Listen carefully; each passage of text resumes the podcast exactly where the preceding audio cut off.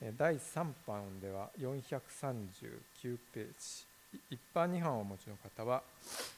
102ページ。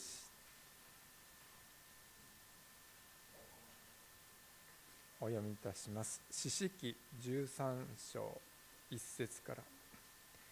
イスラエル人はまた主の目の前に悪を行ったので主は40年間彼らをペリシテ人の手に渡された。さてダ人の士族で その名をママノアというソルアの手の一人の女人がいた。彼の妻は不妊の女で子供を産んだことがなかった。主の使いがその女に現れて彼女に言った。見よあなたは不妊の女で子供を産まなかったがあなたは身ごもって男の子を産む。今気をつけなさい。ブドウ酒や強い酒を飲んではならない。汚れたものを一切食べてはならない。見よあなたは身ごもっていて男の子を産もうとしている。その子の頭にカミソリを当ててはならない。その子は体内にいる時から神へのナジル人であるからだ。彼はイスラエルをペリシテ人の手から救い始める。本日のメッセージは「孤独なナジル人サムソン」という題で高橋先生からメッセージをいただきます。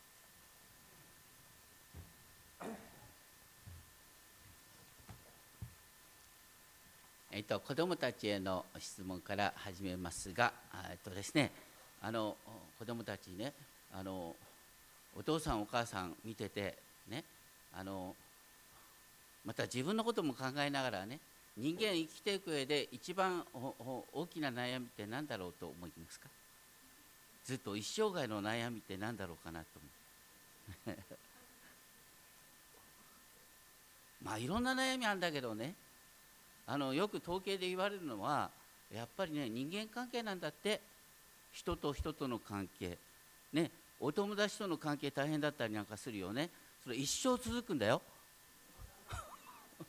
これね覚悟を決めることが大切。ね。これから逃げようと思うとですね人生は決して幸福にならない。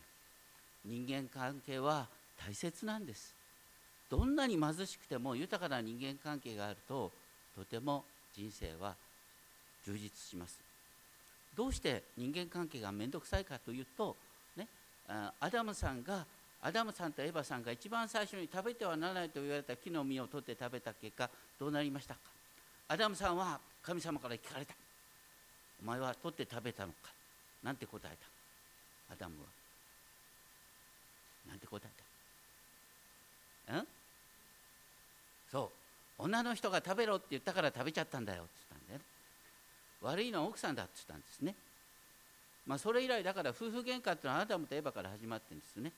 で夫婦喧嘩見て育った子供はやっぱり喧嘩しだすっていうのがありますから。まあとにかくですね私たちはあの一生涯こう人間関係の悩みは付き添うんです あのあり続ける。そういう中でどのように考えるのか。今日はあサムソンの話。サムソンっていうのはあの旧約聖書に出てくる怪力。怪力サムソンですね。でもサムソンの最大の悩みは何かというとやっぱり寂しさなんです。孤独なんです。だからあの人はとても女の人に弱かった、寂しい人は女の人にたぶかさたぶらかされるなんて言ってですね、まあ、とにかくですねあの 彼は肉体は強かった。でも心は弱かった。でもそのサムソンの中に実は私たちイスラエルのストーリーをまたイエス様のストーリーを見ることができるんだということを今日共に覚えたいと思います。今日は詩式の13章から16章をまとめてお話ししますけれどもサムソンはどの部族の出身かっていうと、ね、13章2節にあります。男族の出身。男族っていうのはイスラエルの12部族の中で、ね、一番惨めな部族かもしれません。ユダ族の次に人数多かったのにでもね割合たちですね占領しようと思ったらペリシテ人っていうですね強いですねあの鉄の道具を持っているですね民があのこの占領地にわーっと広がってきて結局ですねあの男族は北の方に追いやられるんです。でその残っている民の中にですね細々と残っている民の中からサムソンっていう人が生まれたってことです。でもサムソンの誕生っていうのはここを見るとですね本当に不思議に満ちてるんですね。聖書の中で不思議な誕生をする人というと、ね、一番最初に出てくるのはあのイサク、ね、イサクはアブラハムが100歳になってから生まれた。もう生まれないと思った。それからあのイサクの息子のヤコブとエサウもね本当にあのー、リベカさんがなかなか子が生まれないと言って悩んでた。そういう中で必死にお祈りしている中で生まれたというのがありました。ででもここに出てくるですねあのサムソンを生んだマノアの妻という人は名前も出てこないんですね。しかもここに出てくるのは不妊の女としか書いてない。でこのマノアさんとマノアさんの奥さんは必死に必死にですねあの子が与えられるように祈ってたかというとそういうことも全然書いてないんです。ただ突然ですね主の使いが男族この惨めな部族の一人の女性に名も書いてない一人の女性に現れて見つかりはこうおっしゃった。13章5節。見よあなたは身ごもっていて男の子を産もうとしている。その子の頭にカミソリを当ててはならない。その子は体内にいる時から神へのなじる人であるからだ。彼はイスラエルをペリシテ人の手から救い始める。このことが夫のマノーにも告げられます。不妊の女がですね自分や夫の期待を超えて見つかりの見つがいを受けて男子を産むっていうのは新約聖書では誰の話？バプテスマのヨハネも不妊の女から生まれました。エリザベスから。その時ですね見つかいはですねこう、うん、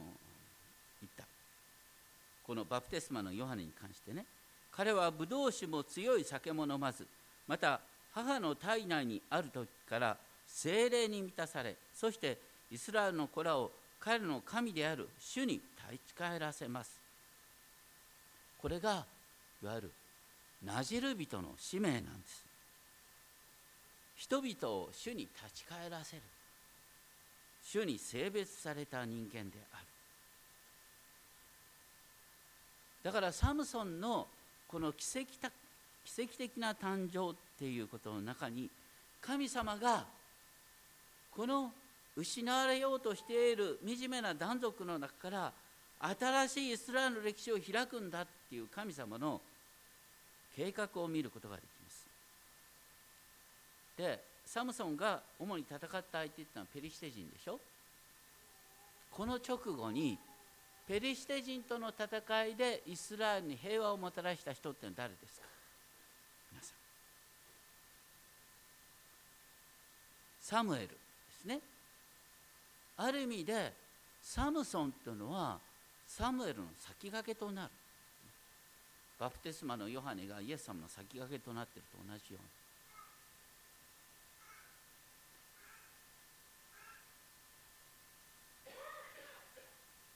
このナジル人というですねナジルの語源は分離っていう意味です。そしてこのナジル人として選ばれた人はですね、えー、一定期間自主的に主への奉仕に身を捧げる請願をする。その間はブドウ酒を飲まない。から死体に近づかない。そしてそれと合わせて髪の毛を伸ばすままにする。というのがあったサムソンは母の体内にいる時から死ぬまでなじる人であることが定められていました。だからサムソンの不思議な力の秘訣は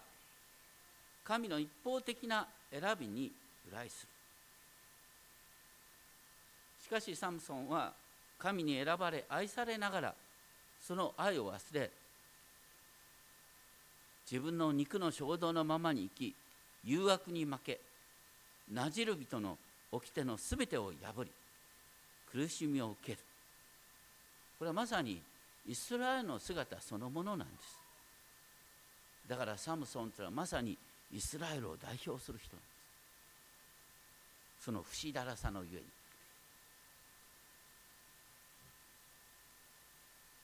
しかも不思議なのはこの13章のところよりですね本来だったらこの時代というのは神の幕屋もまたレビ記の礼拝の規定もあるはずなのに祭司でもないマノアが自分の裸で全焼の生贄を捧げるなんていう記事がある。そこにイスラエルが信仰共同体として機能が麻痺していたまさにヤコブの時代の原点からやり直すっていう意味があったのかなと思います。それにしてもですねこの生まれた子はどうなるか？13章24節25節。13章24節25節ね。生まれた子は大きくなって主は彼を祝福され主の霊は彼をより動かし始めた、ね、主の霊がサムソンをより動し動かし始めたっていうのがこのサムソンのストーリーのすべてです。今日はペンテコステですけども主の霊が働いたっていう人の代表例は実はサムソン、ね、例えば前にあったギデオンの場合ね。主の霊がギデオンを覆ったってのは一度しか書いてないんです。からエフタの場合も主の霊がエフタに下ったっていうのは一度しか書いてないんです。でもこのサムソンの場合は、ね、主の霊がサムソンに望んサムソンを動かしたっていう話がこの13章25節に出てきてその後14章6節14章19節15章14節と4回も出てくるんです。だからまさにサムソンっていうのは主の御霊に動かされた人の代表。なんです。ところがこの主に選ばれた人の代表主の御霊によって動かされた人の代表である人が何というとんでもない不埒なことをするんだろうっていうのがその後に出てくるんです。14章を見るとですね。サムソンはなんとペリシテ人の女性に、目を向けてペリシテ人の女性をめとろうとする。これはね当時はイスラエルの民が約束の地を治めるにあたって絶対やってはいけないことがあったんです。それは何かっていうと現地のねいわゆるカナン人の女をめとるってことは絶対やっちゃいけなかったんです。それはいわゆる文化が混合するから偶像礼拝者と交わることになるからってことだったんですね。これ当時の特殊事情ですけれども。ところがこのサムソンはナジル人でありながらその最もですねやってはならないことをやろうとする。しかも14章5節を見るとですねあの父も母も結局サムソンの強い願いに負けてですね一緒にですね嫁をめとるためにですねペリシテ人の町ティムナに下っていったって書いてある。もうこれはありえない話なんです当時の感覚としてはね。ところが不思議。ね。14章4節を見ると神様はそれをペリシテ人と事を起こす機会とされたということなんです。これを通してね分かるのは私たちあのこういう印象を持ってませんか？精霊が働くのはね信仰深い人、ね、あの人はね信仰深いから精霊が働くんだ。もう逆なんですよ。ね精霊が下った結果として私たちは信仰を持つんであって信仰があるから精霊が下ると全く逆なんです。サムソンなんか大体あの神の器になる資格も何もあったくれも下手くれもないんですよ。ただ要するに神様がたまたまサムソンを選んだ。そこに精霊が働いた。そして神様はサムソンを通してですね、えーと、ライオンもペリシェ人も恐れる必要がないということを示してくださった。で次に出てくるのは何かというと14章6節。ね。この時主の霊がヤフェの霊が激しく、ね、サムソンの上に下ってきて彼は小ヤギでも引き裂くようにライオンを引き裂いた、ね、こうライオンが向かってきた時にサムソンの上に主の霊が激しくやってライ素手でライオンと戦って勝った。ということなんですね。まあ、それはまさに精霊の働きで素晴らしいことなんですけれどもただその後彼はとんでもないことをやっちゃうんですね。なじる人は死体に近づいちゃいけないんです。ところが自分が殺したライオンにサムソンは近づいていってその中のミツバチの群れと蜜を見つけそれを食べた、ね、死体にある食べ物を取って、ね、それをあ美味しそうな蜂蜜だなと言って食べるとこれは汚れた食べ物を食べるってことだからこれもなじる人は絶対やっちゃいけないことなんです。しかもなじる人っていうのはこのなじる人である間はお酒を飲んじゃいけないはずなのにねこうペリシテ人の習慣に合わせて豪華な祝宴を催した。7日間の祝宴。飲んだくれた。彼に付き添ったねサムソンに付き添ったペリシテ人が30人いたって14章10節で書いてある。この30人とは何かというと、ね、本来だったらですね新約では花婿に付き添う友達って書いてあるんですね。花婿に付き添う友達。ところがサムソンはお友達がいなかったんです。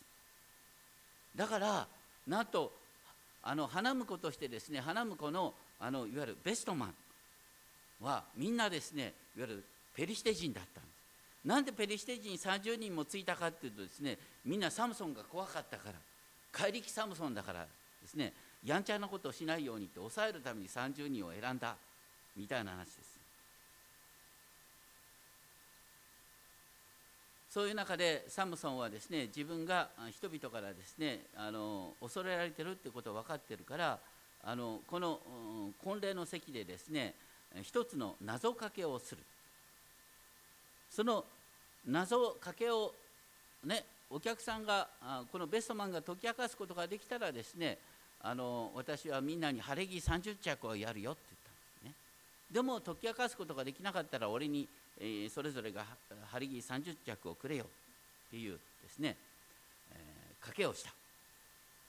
でその賭けの言葉は何かっていうとね14章14節。食らうものから食べ物が出強いものから甘いものが出た。この意味は何か、ね、この意味は何ですか？皆さん。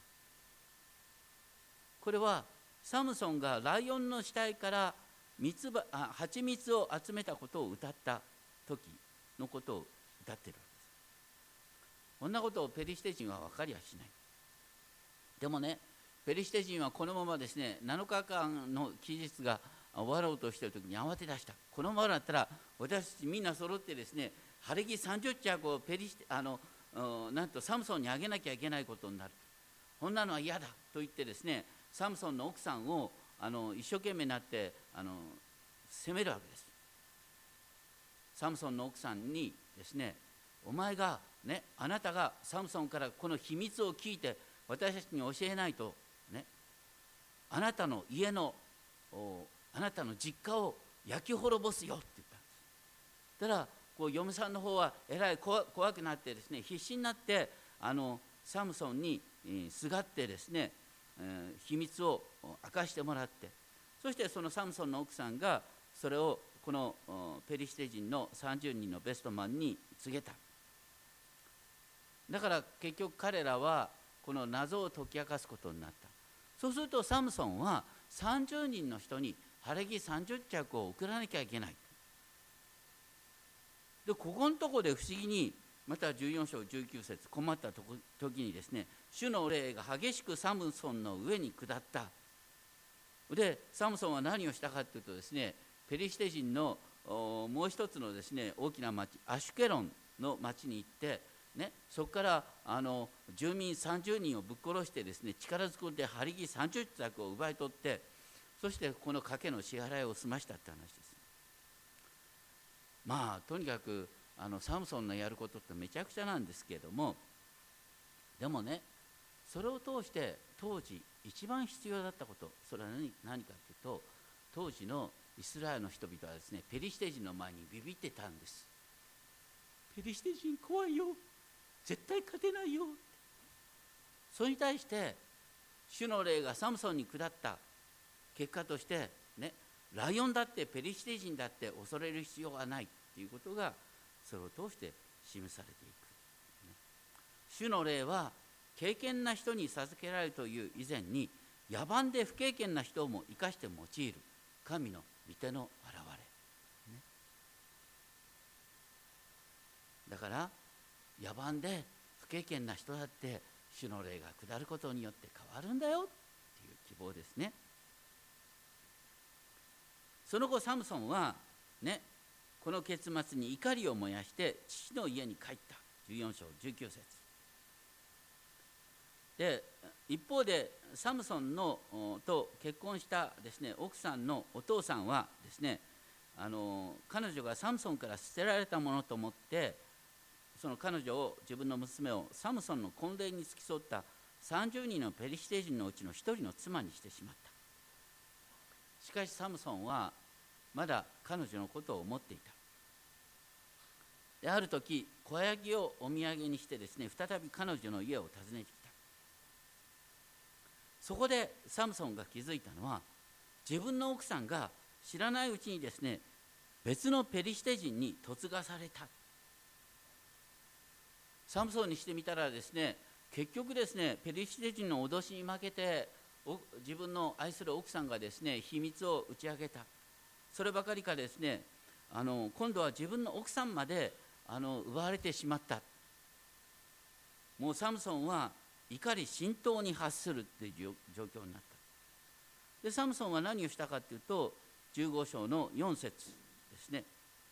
ジャッカル300匹を捕らえてジャッカルって皆さんあんまり知らないと思いますがあの実はねこれあの 狐って訳されている、うん、言葉のまあ多くの聖書の中では狐って訳されてますね。狐の訳の方が多いですね。えとにかくあの狐と狐300あのですね、えこう2匹ずつ捕まえてですね尾っぽをつなぎ合わせてその尾っぽの真ん中に松明を置いてでそこに火をつけてですねそのあの狐をあのと、ペリシテ人の麦麦畑に放った。その結果15章5節ですね、えー、麦の刈り束の山から立っている穂それからブドウ畑からオリーブの木に至るまで全部を焼き尽くした。とにかくやることがすごいですね。とにかく狐の尾っぽと尾っぽをつけてそしてそれを解き放ってペリシテ人の畑を焼いた。それに対してペリシテ人は何をするか15章6節。サムソンの奥さんだった女とその父を焼き殺す。復讐合戦ですね。それに対してペリサムソンはペリシテ人に徹底的に報復するっていう。15章8節。これは徹底的に報復したっていう様が書いてあるんです。でその上でペリシテ人はですねあごめんなさい。サムソンは自分を比較的身を守りやすいエタムの岩の裂け目に住んだ。これあの父のお父さんの家の近くだったと思いますけれどもとにかくペリシテ人はこの報復合戦にですねあの怒って今度は何をしたかというと15章9節ペリシテ人は復讐としてです。ユダ族に対して陣を敷いてレヒを攻撃する。あの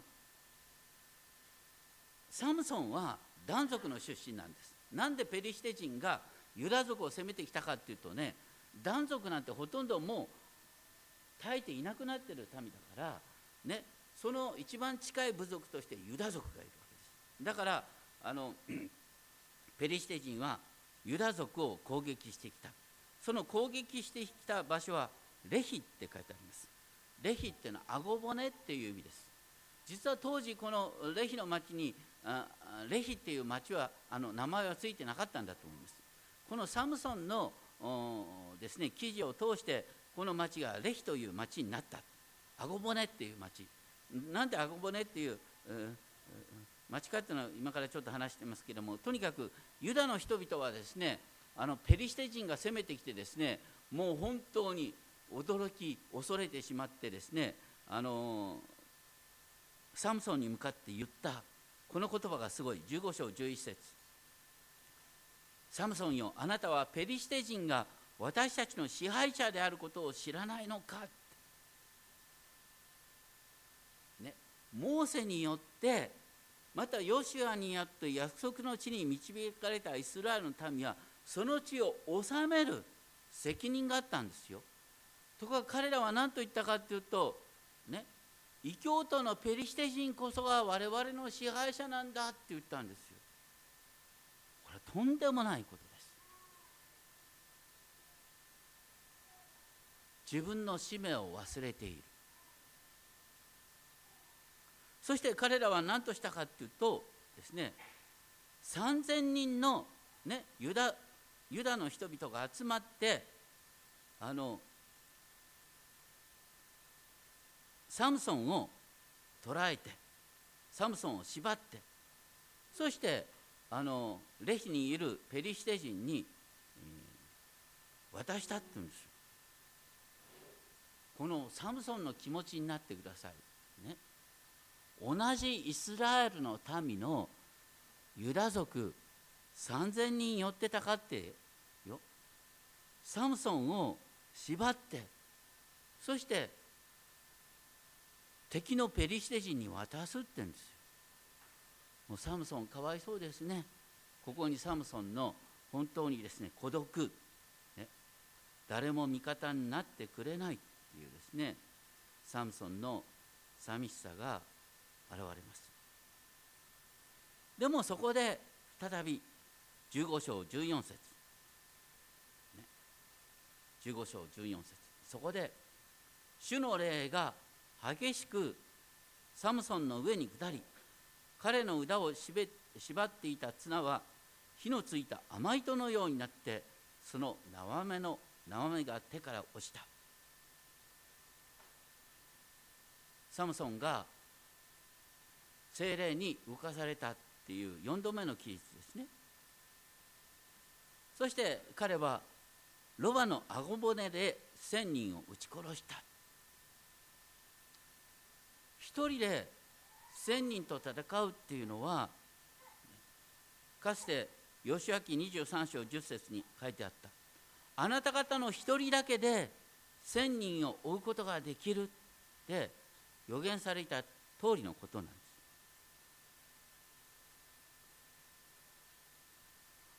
一方その反対にですね預言者イザヤはイスラエルが敗北していく姿をですね一人の脅しによって千人が逃げる。一人で千人と戦うのかね。ペリシテ人一人の脅しによって千人が逃げるっていうのが実は当時のイスラエルの民に起こったことだった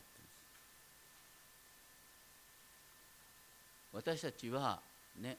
あの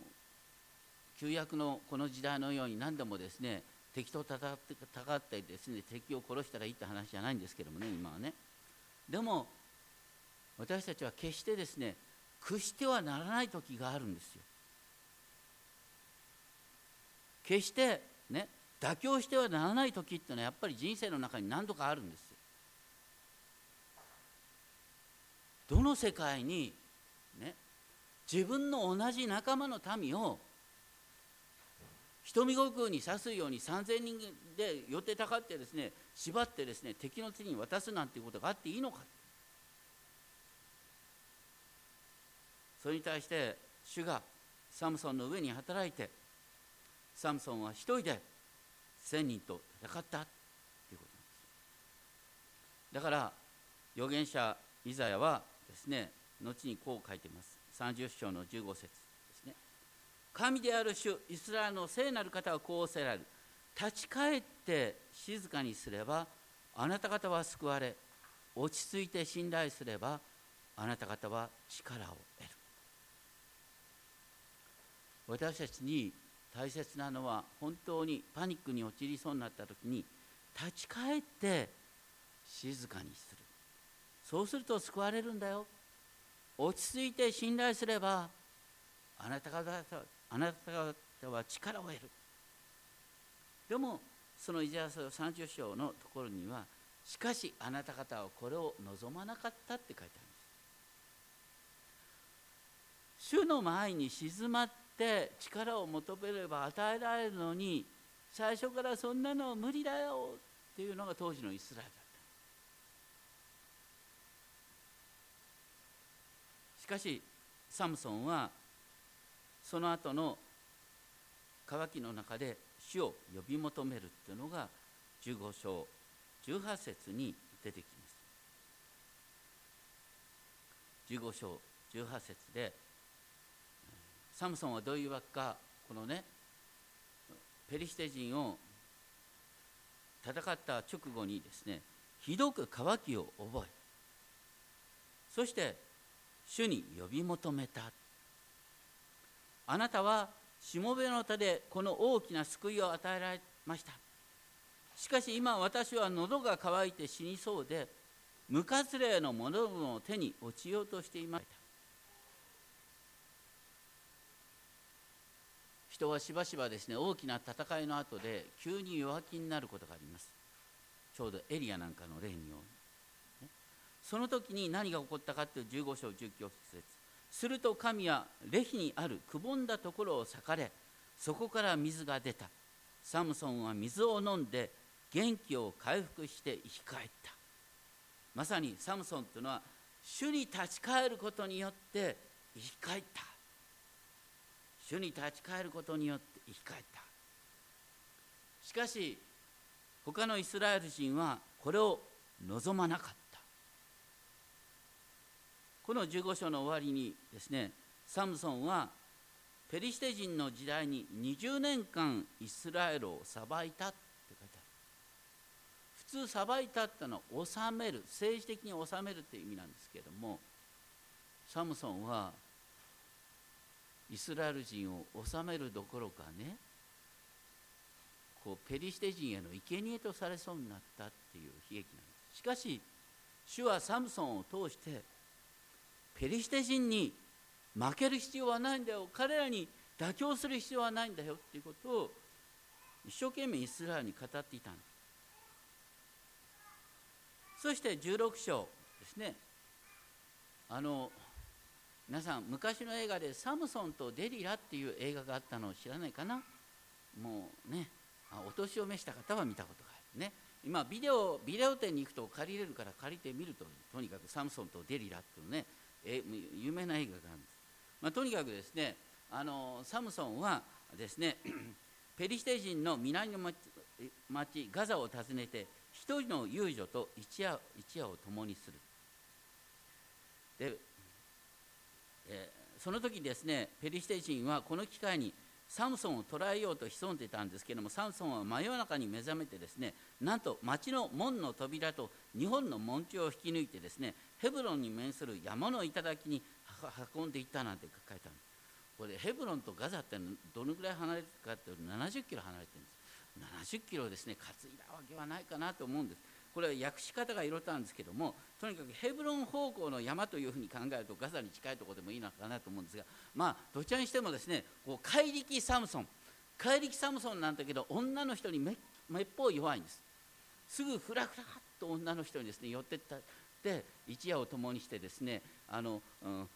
誘惑されそうになるというのがサムソンなんです。で次に出てくるのがサムソンがですねあのデリラさんに恋をしてしまうっていう話がですね16章の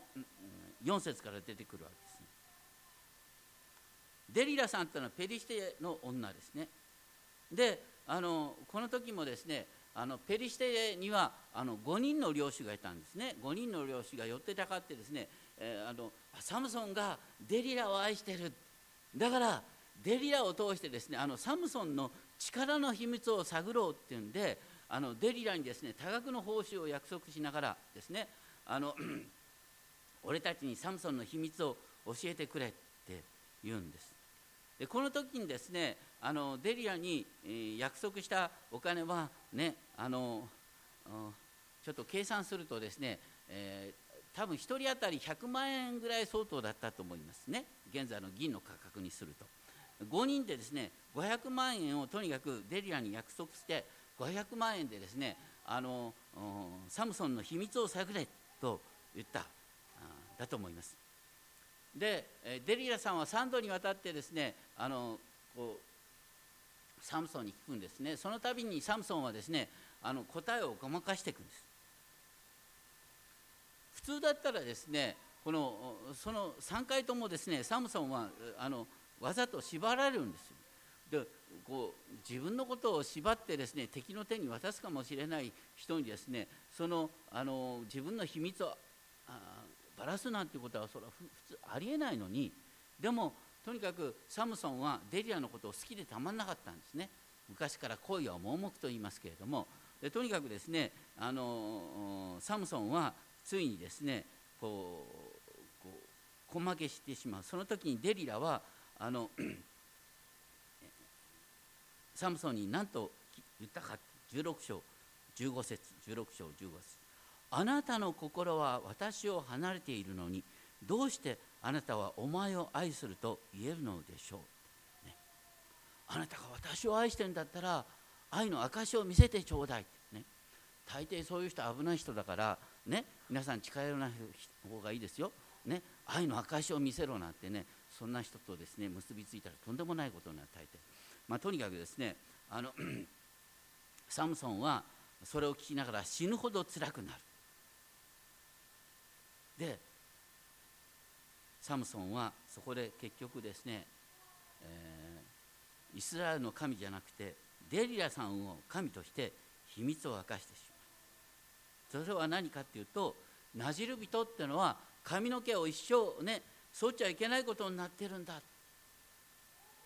でも髪の毛を剃ったら自分はなじる人ではなくなるから力を失うんだ。っていうふうに言っ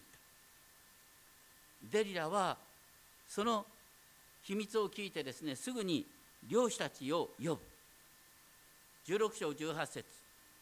その時彼らはその手に銀銀を持って登ってきたってあえて記される実はね前後関係から見ると、ね、デリアが愛したのはサムソンではなくお金だったんです。デリラっていう名前には礼拝者っていう意味があります。デリアこそはお金の礼拝者、ね、あの英語でねあのデライラっていうと、ね、えデリアって英語でデライラって言いますがデライラっていうと何のあのイメージか分かりますか？人をデライラなんて言っちゃ絶対いけませんよ。デライラっていうことはねその人は誘惑女だってね。日本語にすると養父っていうね。危ない女。それをデライラっていう。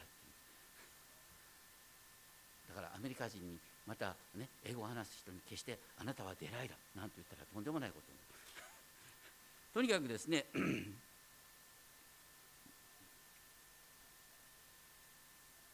デライデリアさんは何をしたかって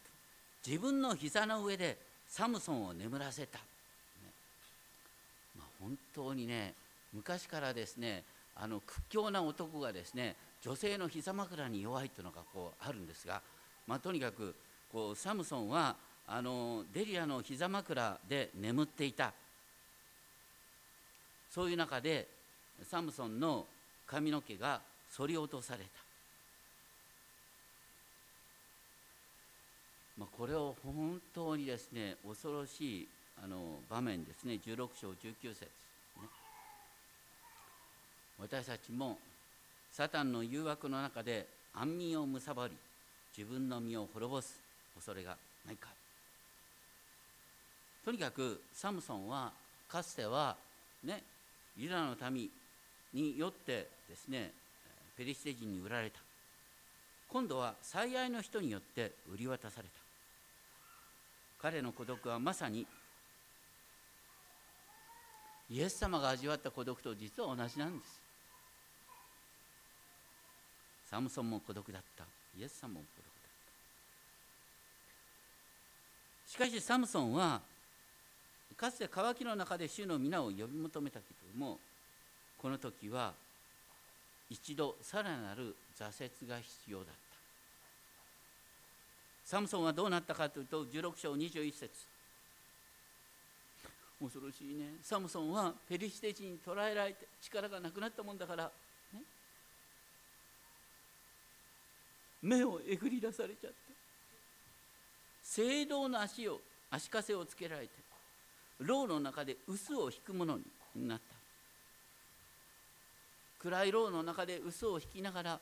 でもだんだん髪の毛がまた伸びてきたそれとともにですねサムソンは多分反省したんだろうな。なんて自分は愚かな生き方をしたのか。やがてペリシテ人のダゴンの祭りでサムソンは見せ物に引っ張り出される。その神殿の真ん中に引っ張り出されるんですけれども彼はあえて願ってですねその神殿を支える門あ神殿を支える柱のもとに立たせてもらった。日本の大きな柱のところに立たせてもらった。そういう中でサムソンは主の皆を呼ばわります。16章28節。16章28節。サムソンはここでですね3種類の主の皆を呼び求める。第一はアドナイ主主よ。ヤーベよ。そしてどうぞ私に御心を止めてください。ああ神よ。神よ。エロヒームよ。どうぞこのひとときでも私を強めてください。3種類の皆で主の名を呼び求めながらサムソンは真剣に本当に生涯で最も真剣に主を求めた。その時にどうなったかというと柱が崩れた。面白いのはここには主の霊が激しく下りっていう表現はないんです。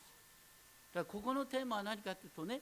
かつて主の霊が下ってサムソンは大きな働きをしたけどもこの時はとにかく主にすがった。主にすがった時に主が恐ろしいことをしてくださった。そしてそのサムソンの力で柱が倒れてこのダゴンの宮がですね崩れた。その時この宮の屋上だけで3,000人いた。屋上だけで3,000人っていうことはその下にねあの1万も2万人もいたかもしれない。数万人の人が一挙にですね宮の下敷きになって死ぬことになった。16章30節。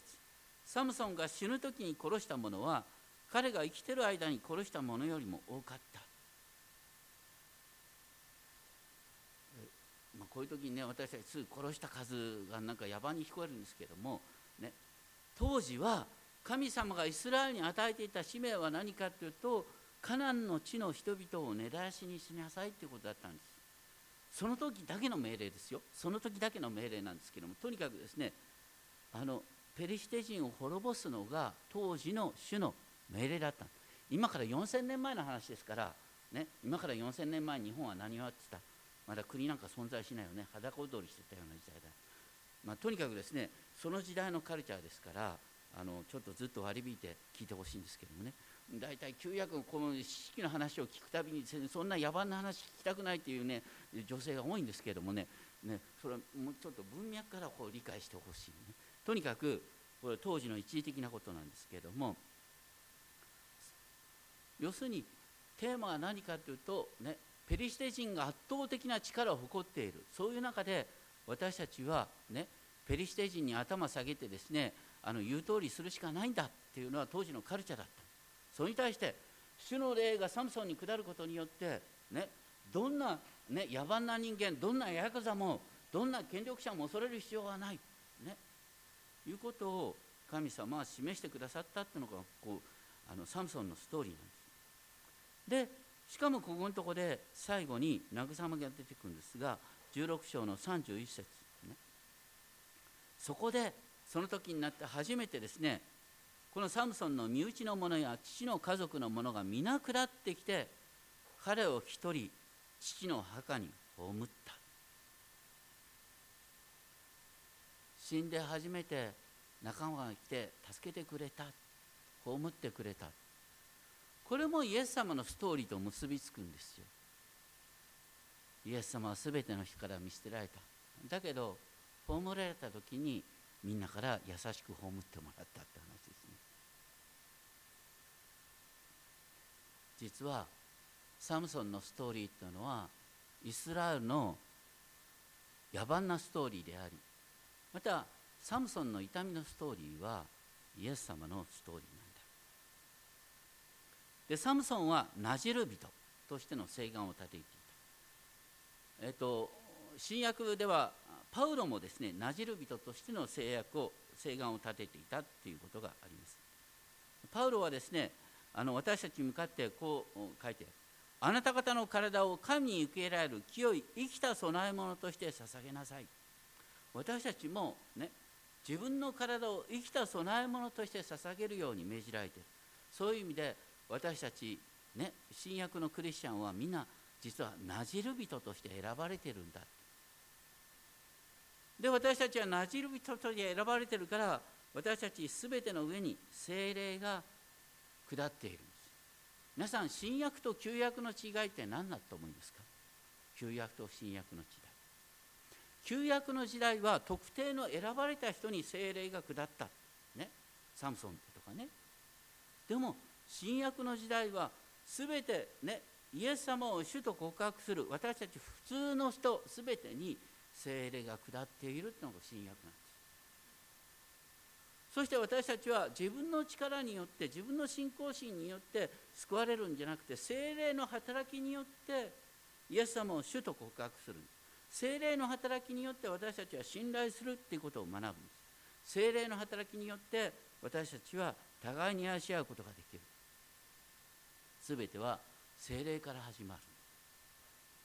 で精霊から始まる時にですねあの一つ注意しなきゃいけないことがある。それは私たちが自分の生まれながらの力に誇っている時に実は精霊は働きにくいということですね。私たちがそうじゃなくて本当に自分の弱さを認め謙遜になる時に精霊が働くんだということを覚えたいと思います。あの賛美歌333番というのがあるんですがあのちょっとですね英語の歌詞とですね日本語の歌詞だけ1番だけちょっとですねあの映していただきますけれどもこれはあの面白いですねあの 歌詞になってます。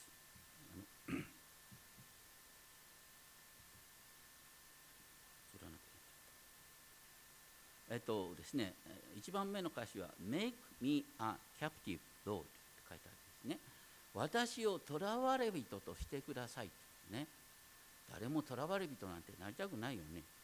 あのでもね、サムソンは囚われ人となることによってまさにあのサムソンは神の器として最後に大きな働きをした。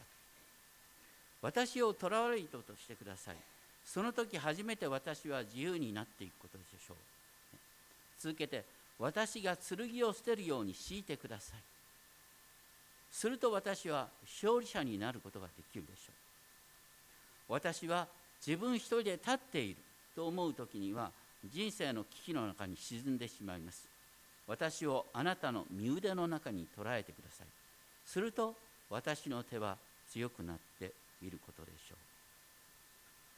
自分で生きようっていうんじゃなくて本当にですね神様の前にへり下り自分のうちに主の力が働くっていうことを願う時に本当にそこから実は新しい生き方が始まるんだよっていうことを覚えたいと思います。サムソンの強さの秘訣主の霊の働きにある。で私たちもねあの時にですねサムソンと同じようにさまざまな失敗をするかもしれない、ね、やってはないことをいろいろとやっちゃうことがあるかもしれません。でもサムソンのうちに精霊が働いた時に彼は絶対何に負けなかったんですか？